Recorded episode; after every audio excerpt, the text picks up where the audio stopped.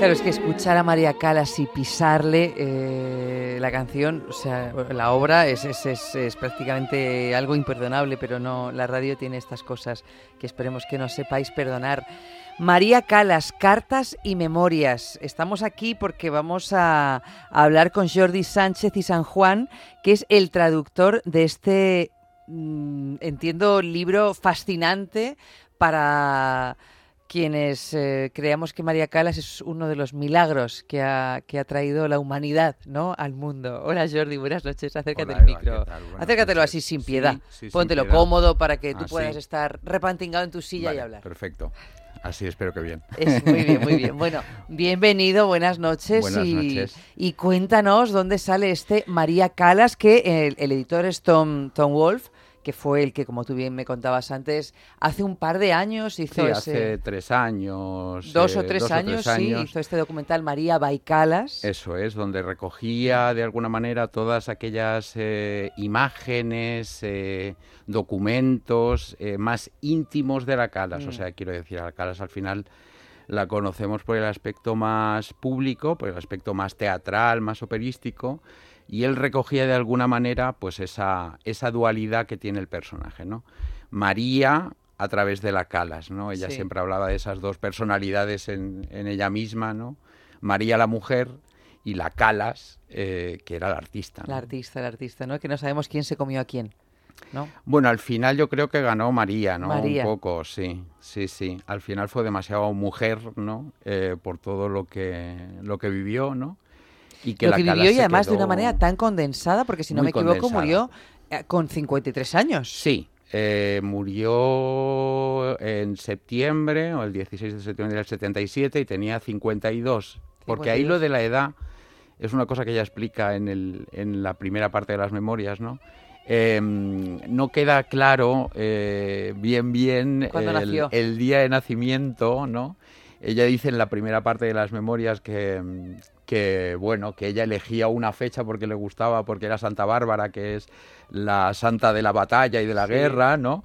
Pero que su madre decía que era otra eh, fecha. Finalmente en la partida de nacimiento aparecía el 2 de diciembre de 1923, o sea que el 2 de diciembre de este año hará 100 años 100 del años. nacimiento de la Calas. Sí, este año, el 23, es el año de, del nacimiento de tres grandes cantantes, ¿no? Dos españolas muy españolas, Lola Flores, ¿no? Sí, sí, que nació en febrero. Victoria de los Ángeles, otra gran ah, no cantante sabía de que era el ópera, 23 también, Victoria de los Ángeles. y María Calas. Y María Calas, bueno, claro, pues fíjate. Tres grandes mujeres. Sí, sí, sí, bueno, grandísima.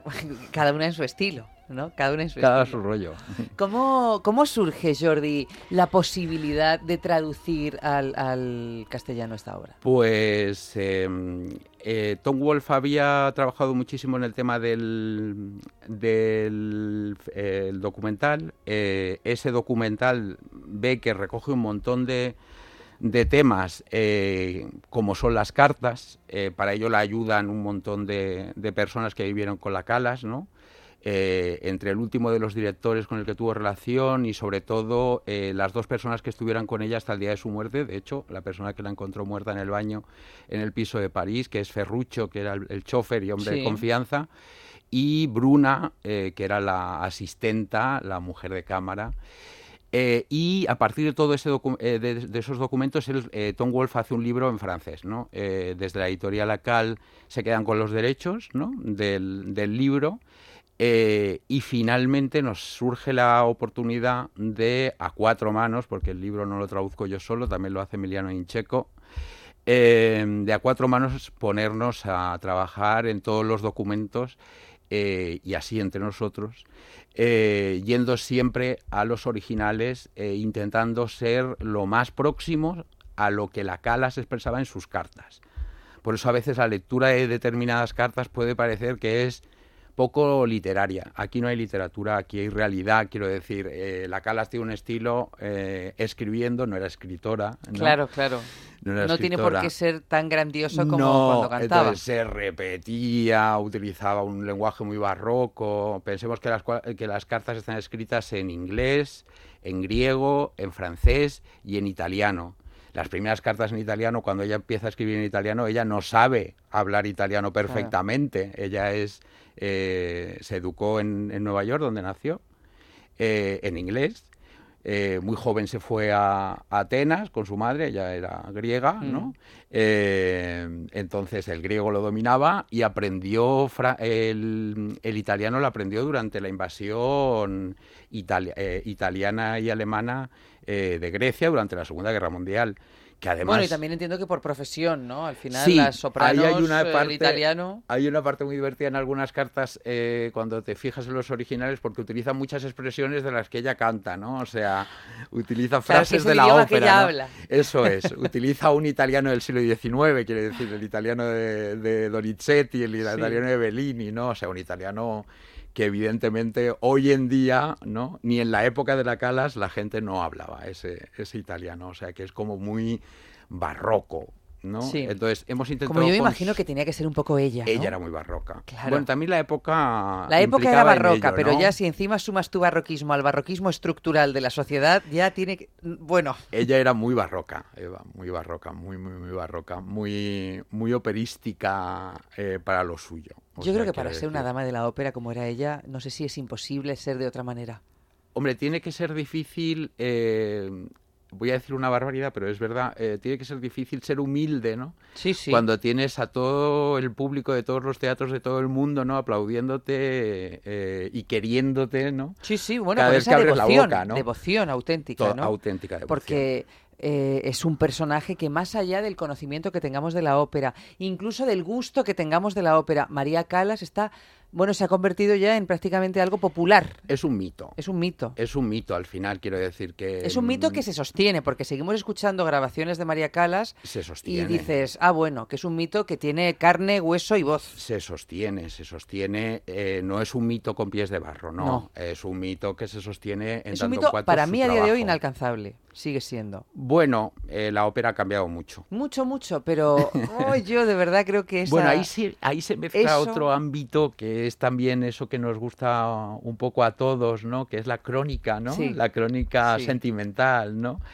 Y bueno, la Calas tiene ahí mucho, o sea, es mucho papel couché, o sea, es mucho de, prensa rosa la Calas. Mucho. Pero cuando la oyes cantar... Ah, bueno, yo, no, yo no soy una experta en ópera en absoluto, pero hay voces, pero ya no solo voces me refiero técnica, sino esa manera de comunicar que tenía esta mujer cuando cantaba. Hay un ámbito muy interesante que es el tema de, de en la historia de la ópera hay, hay algún historiador de, de, la ópera que ha hecho un símil con la historia en general, ¿no? Y se habla de AC y DC, ¿no?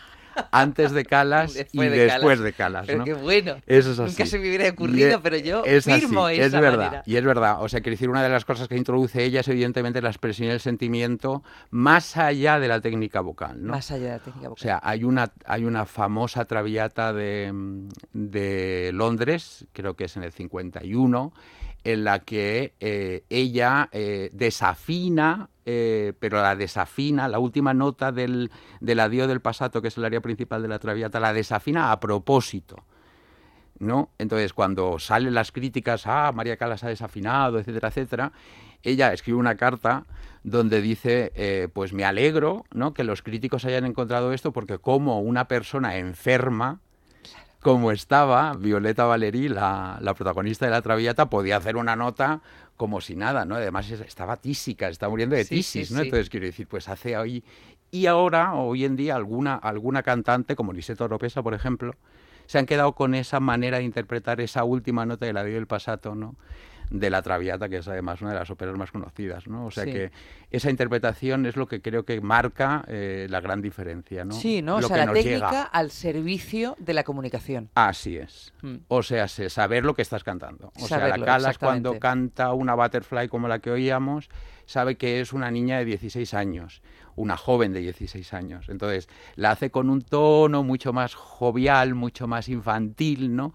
Y cuando está cantando una tosca, ¿no? Que es una cantante de ópera ya de cierta edad y con cierto bagaje, se nota que la voz es completamente diferente. Es una cosa que en ópera es muy difícil de encontrar, que se llama color. El color. Le da el color a cada una de las palabras. Eso es eh, complicadísimo de encontrar.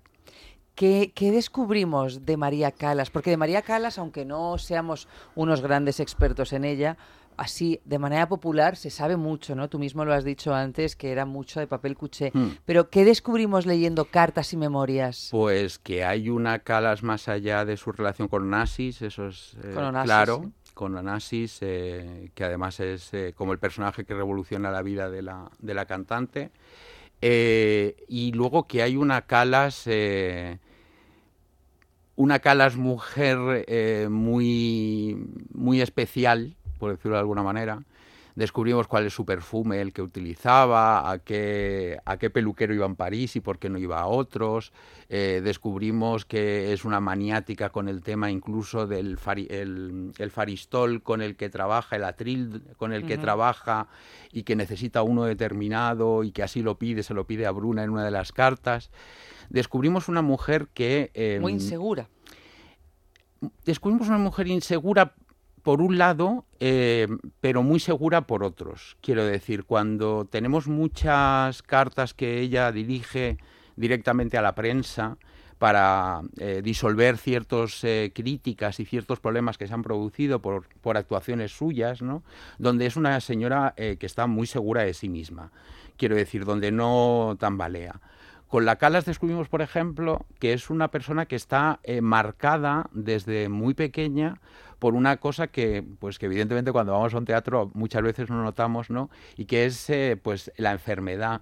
Mm. Eh, la primera vez que sale la Calas en, en un periódico es cuando era pequeña en Nueva York, porque eh, jugando con su hermana en una calle la atropella un coche y estuvo a punto de matarla y la llamaron en los periódicos de Nueva York de la época María la Milagro, ¿no? La niña Milagro, porque sobrevivió a un atropello que cualquiera eh, hubiera muerto, pero quiero decir, cuando va por primera vez a Italia a hacer eh, la Gioconda, en uno de los ensayos se, se, tiene un tropiezo y tiene un problema en una de las piernas y actúa con ese problema de las piernas. Tuvo un problema muy grande eh, con la sinusitis, ¿Ah, sí? eh, glaucoma.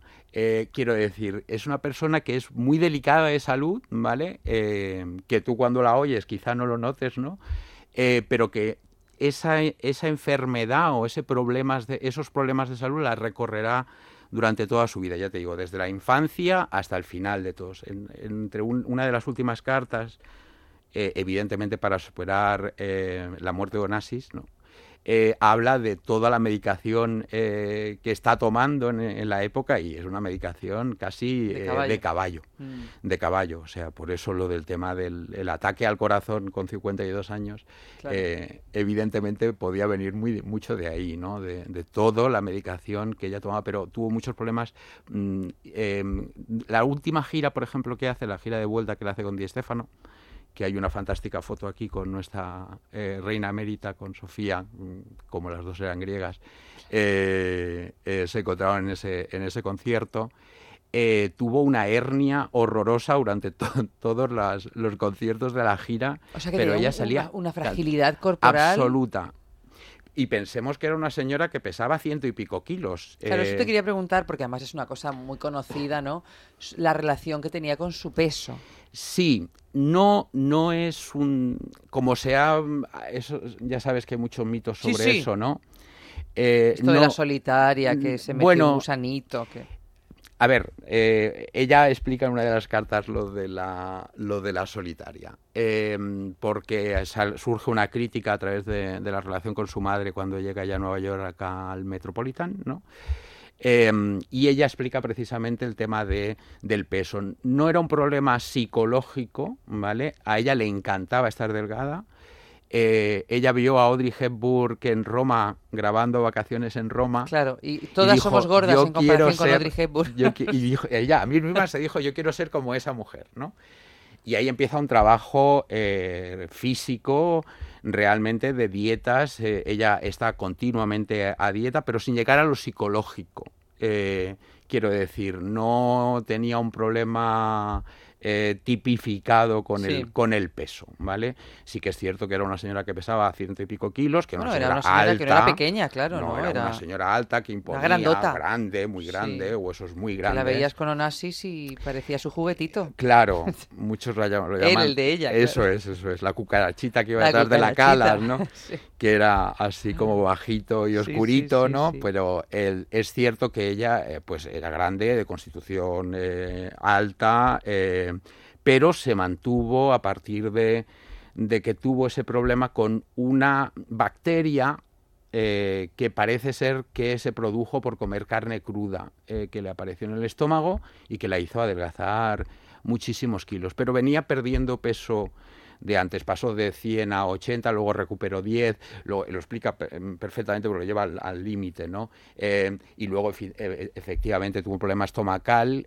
con una bacteria que la hizo perder muchísimo peso, pero no el típico em, mito eh, que eso sí que parece cerrarse aquí, de que María se tomó una tenia para quedarse delgada. Incluso hay, un, hay, una, hay algún historiador eh, o algún crítico eh, que habla de que una vez ella explicaba que la vio salir en el baño. No, a priori En, el, en sus cartas eso no aparece. Eso no aparece. No aparece. ¿Y, la, ¿Y qué relación tenía con su voz ella? Porque, bueno, si hemos visto algún documental, este documental de Tom Wolf, ella también habla mucho de la fragilidad de las cantantes, ¿no? Que es, que es algo que, bueno, para quienes cantamos es, es inevitable, ¿no? Estás completamente vendida a todo lo emocional que conlleva la voz, el vientecito que te ha dado, el no sé qué, y entonces cómo canceló algunos conciertos y las críticas que eso supusieron también. ¿no? Eso es el gran el gran escándalo se produce en el 58 en la Ópera de Roma, eh, donde está el presidente de la República y ella tenía que cantar Norma, hace el primer acto y el segundo lo, lo, lo cancela, cancela la representación todo el mundo se le echa encima. De hecho, eh, descubrimos que hay un pasaje que va desde el, desde el teatro de la Ópera de Roma hasta un hotel, que es el Hotel del Quirinale, donde ellos estaban. La tienen que sacar por ahí porque la gente la, la quería pegar. Estuvo casi una semana encerrada en su habitación y ella explica en una carta abierta a la prensa eh, pues precisamente lo que pasó, o sea, el teatro había estado cerrado, era el 2 de enero, el teatro había estado cerrado eh, por todas las fiestas navideñas, inauguraban temporada, eh, le cogió frío y, ella le dijo al director del teatro, ¿dónde está mi sustituta? Y el director del teatro le responde, ¿quién puede sustituir a la Calas? Con toda la razón, porque tú imagínate que alguien va a ver la obra porque está Calas y se encuentra con que no, es que hoy está la sustituta. Pero ahí, está, Eva, el tema de, de, que más allá de nuestras filias, ¿no? O sea, de aquello que queremos ver o oír, ¿no? Eh, está la humanidad de cada uno de los cantantes, ¿no? Por supuesto, creo que yo también entiendo. que son humanos. Se entiende la reacción del público, evidentemente. No va a ver. Eh, yo te digo, mi experiencia. Madame Butterfly va a ver a María Callas. Mi experiencia personal eh, tenía entradas para ver a Luciana Pavarotti haciendo un, un Nemorino en Barcelona, ¿no? Y canceló y canceló. Bueno, aquello fue un gran escándalo. Yo me sentí fatal. Imagínate eh, lo mismo que te pasa si tienes la capacidad o la posibilidad de ir a ver a la Calas. O sea, es para, vamos, para, para linchar a cualquiera, ¿no? La relación con la voz es eh, compleja, complicada. Sobre todo por lo que te he dicho antes, eh, por la seguridad en, en, la, en, el estado de salud porque, por ejemplo, por, eh, por climas y por ciudades, ella se encontraba muy cómoda. Por ejemplo, en Milán, porque era un clima que para su voz iba estupendo. Pero en Atenas eh, le complicaba el tema porque era, una, era muy árido, muy seco y la voz, eh, la garganta se le secaba, el calor la agotaba. eso también lo cuenta, ¿no? Edimburgo, por ejemplo, pues bueno, pues tampoco la iba muy bien, no le gustaba mucho, tuvo que cancelar uno. Eh, un concierto de una luchía, todo eso lo cuenta, pero sí que es cierto que esa relación em, es un poco de amor-odio es un poco de amor-odio. De hecho, los últimos conciertos eh, que hace, la gira del, del retorno a los escenarios, pues ya no es la Calas eh, que podíamos oír antes en la mm. grabación de la Butterfly, no es una Calas que va a mostrarse como mito al público y el público así la recibe, ¿no? O sea, como mito, la voz no está en el mejor de los momentos, por decirlo de alguna manera, ¿no? Esa relación sí que no... Hay, hay cantantes que son mucho más longevas. Claro, no fue su caso. ¿Ella hubiera dejado de cantar si no hubiese muerto? Antes de lo que, no sé, podíamos esperar. Hay una cosa muy divertida que encuentras en el libro que es una cosa que ella repite mucho, que es ella hubiera dejado de cantar si su marido se lo hubiera pedido, por ejemplo. Eso es una cosa... Eso también en, algunos documentales que yo he visto, e-, incluso hasta que hasta lo hubiera deseado, ¿no? Sí. Que le hubiera dicho, ¿por, qué, no, ¿por qué no te quedas en casa? Sí, de hecho, bueno, de hecho cuando la relación con Onassis es cuando ella empieza a dejar de cantar, ¿no? Eh, em, ella intentó hasta el último momento. De hecho, en el 76, em, ella estaba haciendo unos ensayos en un teatro de París y hay un periodista que se, que se introduce en el teatro y la graba.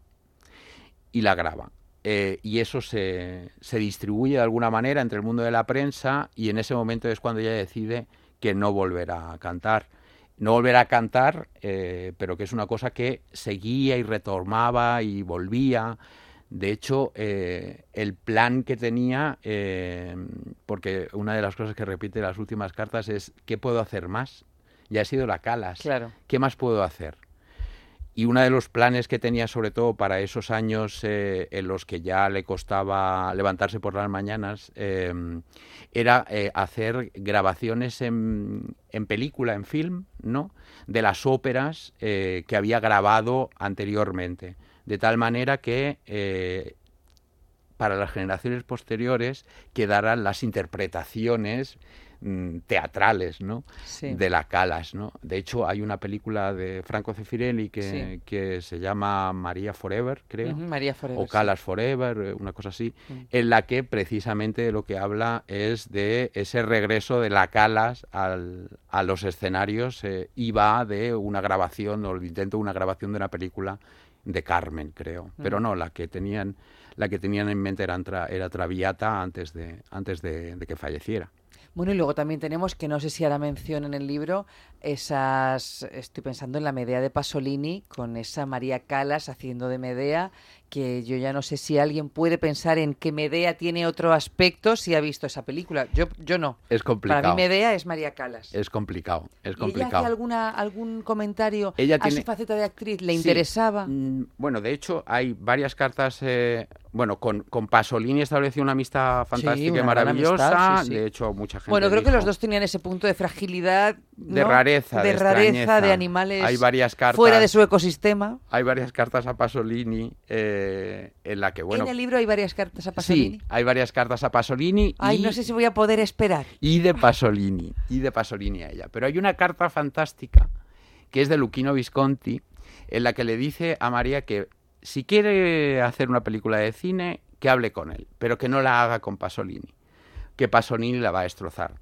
De hecho, la Medea en la época fue un gran fracaso. Sí, eh, En cine eh, no tuvo el éxito que, Bueno, es una película complicada, ¿eh? Bueno, es un Pasolini. Es un Pasolini. Es, un Pasolini que si no sabes de qué va Medea, tú te ves esa película y, no, te, enteras. de nada. es, una, es una película hecha para los dos. Sí, exactamente. y, para los seguidores de ambos, los incondicionales. eso es, eso es, eso es, sí. Hay gente que ve Medea de Pasolini y si no le gusta la Calas a veces pues le cuesta, pero es un peliculón, o sea, quiero decir, a mí me parece un peliculón porque creo que tiene, como tú bien has dicho, el talento de ambos, Ahí está. El terremoto y el volcán de ella. Eso es. Y, esa agudeza que tenía Pasolini que no tenía que ver con nada. Eso es. Más que con sí mismo. Total, totalmente de acuerdo. Él era muy personal y ella era muy personal. Y mm. esos dos caracteres eh, trabajando... O, tenían que ser complicado. O sea, que, que luego saliera la amistad que surgió eh, resulta muy, muy sorprendente. Sí. De hecho, eh, Pasolín le dice a, la Calas en una de las cartas que ella, tenía, que ella, era como una hormiga porque tenía unas antenas, ¿no? Que a veces lo pillaba él y sin hablarse, ¿no? Se iban entendiendo, ¿no? O sea, que menudo dos personajes juntitos tenía que ser todo un espectáculo, sí. ¿Y qué le parecía a ella el asunto del cine, de los rodajes? A ver, el cine a ella. Eh, al principio, por ejemplo, en, la carrera eh, hay una cosa que no le gusta nada, que es el tema de la televisión. O sea, eso de interpretar áreas de ópera en la televisión le parece ridículo. Eh, no se negaba a hacerlo. El tema del cine fue eh, una salida hacia adelante después de dejar los escenarios eh, en el 65. Eh, en un proyecto que le atrayó más o le atrajo más el tema de el personaje que tenía que interpretar, ¿no? Que era evidentemente la gran tragedia griega, ¿no? Medea, que eh, todo el tema cinematográfico. Que hubiera sido una salida para ella en ese momento a nivel profesional, si hubiera sido un éxito la película, mm, no estoy seguro, eh, incluso creo que ella tampoco, ¿no? Eh, pero no, no, no lo vio luego como un seguir, o sea, quiero decir, como un seguir haciendo cine, sino que hubo ese proyecto, pero era muy ligado al tema de, de la ópera. El cine le apasionaba como espectadora. Mm. O sea, le encantaban los western, por ejemplo. Se tragaban todas las películas de como hacían entonces eran aquellas sesiones continuadas, ¿sabes? que no paraba nunca la película. Bueno, pues ella se metía en el cine a las 5 de la tarde en Nueva York y podía salir, pues eso, cuando cerraban el cine o cuando la echaban, ¿no? O sea, en ese sentido le encantaba el cine pero trabajar en el cine, digamos que podría ser un tema puntual por el ámbito eh, del personaje mm. eh, que le presentó. No por amor a la disciplina, no, digamos. para nada. Mm. No, no, no, no, no, no, no. No era, no estaba hecho para ella de alguna manera. Y cuando vio lo que fue el, rodaje, sobre todo, eh, decidió que no. Fue una confirmación de que no estaba hecho para ella, ¿no? el rodaje fue complicadísimo, complicadísimo. Hay fotografías de, de ella en, en, los sets del rodaje que son tremendos, vamos. Y dentro del libro, María Calas, Cartas y Memorias, Jordi, eh, ¿qué, con, no digo con qué te quedas, pero ¿qué, ¿qué, partes te han llamado más la atención? por cualquier cosa, ¿no? O sea, no sé si por ya nos has dicho que literariamente pues no es algo que, no es una función que va a cumplir este libro, pero ¿qué es lo que a mí qué, más te ha llamado la atención? Es interesante ver el, todo lo que hay detrás del mito, que eso es muy interesante. Quiero decir, las cartas eh, que tiene, por ejemplo, con Grace Kelly, eh, tiene una carta con John Crawford, eh, donde parece ser que John Crawford le escribe a María Callas eh, diciéndole que le había llegado la noticia de que se había muerto. Y le escribe ella diciendo, no, sigo viva. Es interesante la relación que tiene con los directores de orquesta, con Karajan. es muy interesante ver cómo de golpe y porrazo le cambia la cabeza con la relación con Onassis y empieza a disfrutar de los cruceros, por ejemplo. Eh, los cruceros en el fantástico Cristina, ¿no? Eh, cómo veía a Churchill, por ejemplo, que estaba por esos cruceros. Eh, es interesante sobre todo ver todo lo que hay detrás. O sea, eso que hablábamos al principio de esa diferencia mm. entre María, y, María y la Calas, ¿no? Es descubrir a María. Una María que engaña en determinadas cartas, eh, que le explica a unas personas una cosa y a otras la, totalmente diferente, ¿no? O sea, hay, un, hay una historia con una casa que se quiere comprar en Palm Beach, eh, que a una gente le dice que ya se la ha comprado, a otros que la ha alquilado y, finalmente sí la alquila, pero no se la, no, se la compra, ¿no?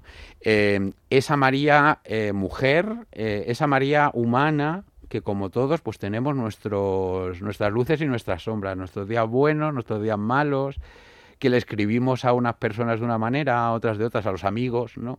Las relaciones con los amigos, sobre todo. ¿Y ha habido algún tipo de criterio, no ahora viendo los temas que tratan las cartas, a la hora de seleccionar? Porque me imagino que el libro es una selección también, o sea, la cantidad de cartas que tiene que haber escrito esta mujer. 350 cartas, son 350 cartas, no tan solo de María hacia otras personas, sino de otras personas hacia eh, María, o sea, la que te decía de Luquino Visconti, hay alguna de Franco Cefirelli, dos o tres de Franco Cefirelli hacia María, eh, hay una nota de ella a Onassis, que creo que es lo único que se ve escrito, porque evidentemente no le escribía.